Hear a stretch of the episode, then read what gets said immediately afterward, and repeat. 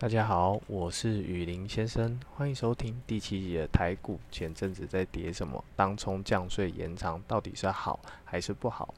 最近因为主业工作变化，加上前阵子喋喋不休的股市，让我一度是不知道要做什么题材比较好。就连粉丝专业差不多也是更新缓慢的状态，希望慢慢让自己的状态拉回来。后面因为主业工作变化，这里会维持每周至少一集。如果大家有觉得有想听的题材，也可以留言跟我说，比较有空会放两集。回到主题，就是说前阵子相信大家很关心台股究竟在跌什么。台股前阵子不外乎是先受到政策影响，有人会说什么政策？就是当冲降税是否延长，以及当冲新制上路。当然后面是国际股市的震荡，无论在美国或者亚洲。加上阿富汗沦陷，都让这快两个礼拜的股市很不安稳。那今天后面要谈的当冲政策，其实这阵子我也有做了不少功课。那我们先来聊说当冲的比例。国际上，美国是有来到五十二趴，英国约有三十五趴，韩国甚至来到八十七点五趴。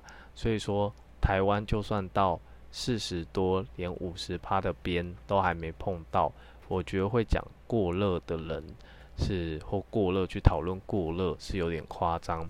以前我还没有学会当冲的时候，我也很讨厌隔日冲的人。现在学会，后来也很少做了。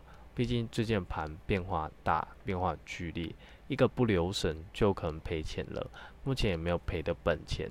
我是要跟有机会听到自己的投资朋友说，不管是当冲、做空，任何投资市场行为都应该予以尊重，没有对错。但有人说，这样好像在鼓励年轻人或国民参与股市市场，就是变相在鼓励赌博。要这么想，我也觉得没办法，真觉得蛮好笑的。股市资深，股市资深一点股民就会知道，说所谓有量才有价，量出不了出不来，基本面再好就是拉不起来。而且当冲降税，目前已经是确定的。对这个政策来源或起源，大家有兴趣？可以去把它找出来。台股以前成交量最惨的时候，连一千亿都没有。因为在几年前，我大学那时候刚接触股市的时候，刚踏入股市的时候，股市它的最大量就只有一千多亿，它不是像现在最多就七八千亿。目前现在最少平均也有三到四千亿。所以之前当冲降税政策起源，它的原因一开始是要刺激成交量。优惠税率是千分之一点五，也是当诱因之一。那目前它税率也是没有变。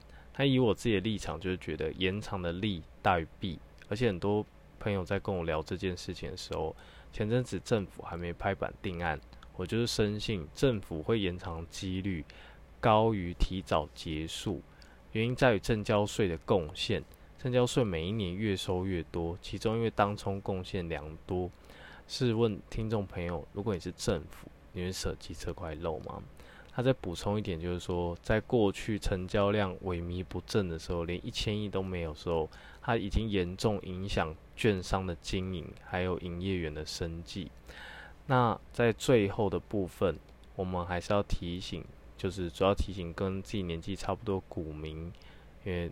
目前很多违约交割是在我们这个年纪，二十五到三十五岁之间，甚至二十到三十五岁之间，就是说不要去过度使用杠杆去当冲，因为这样是让自己暴露在一个高风险、容易出事的环境。那大致上分享到这边，谢谢大家收听，请收听，请大家期待接下来第八集吧。